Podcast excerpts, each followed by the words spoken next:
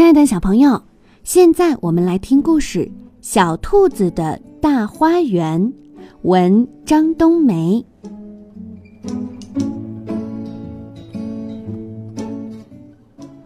一棵大柳树下有一座胡萝卜房，这里住着一只大兔子和一只小兔子。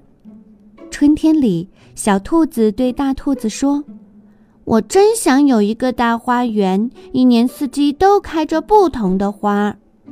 大兔子摇摇头说：“那你得像水牛一样犁地，才能把土地整平。”小兔子没有水牛的力气，但它说干就干。它清理了房子周围的杂草、石头，还把泥土整理得又平又软。大兔子摇着头说。舒舒服服的过日子不好吗？干嘛费力气？小兔子说：“我想要一个四季都开花的大花园，这样可以在花园里赏花、喝茶，还可以酿造美味的百花酒呢。”那你得像蜜蜂一样追寻花香，收集花籽。大兔子可不想干那么费劲的活儿。小兔子马上出发了，它跟随着蜜蜂一路拜访了紫罗兰、三色堇、白雏菊，收集了春天开放的花籽。一只路过的小仓鼠问：“小兔子，你在找什么呢？”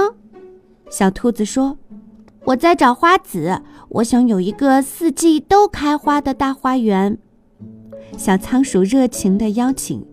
来我家做客吧，也许你能找到更多的花籽。在小仓鼠的储物间里，小兔子真的找到了不同的花籽。谢谢你，花开的时候我邀请你来做客。告别了小仓鼠，小兔子又遇到了爱旅行的小鸟，小鸟又送给它一些特别的花籽。小兔子回到家，大兔子懒洋洋地说。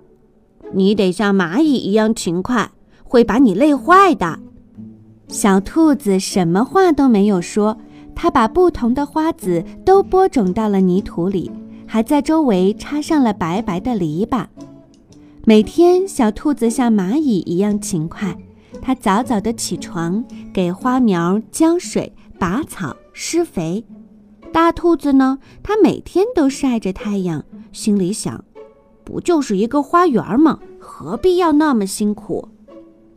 日子一天天过去，又一个春天来了。瞧，小兔子的花园开满了各种各样的花，美丽极了。春风把花香传得很远，蜜蜂、蝴蝶、小仓鼠和小鸟都来了，它们还带来很多特别的花籽，香味还引来了其他小动物。小兔子热情地拿出了百花糕、百花酒来招待大家。哇哦，小兔子好棒哦！从来没见过这么美丽的花园呢。客人们纷纷赞美小兔子。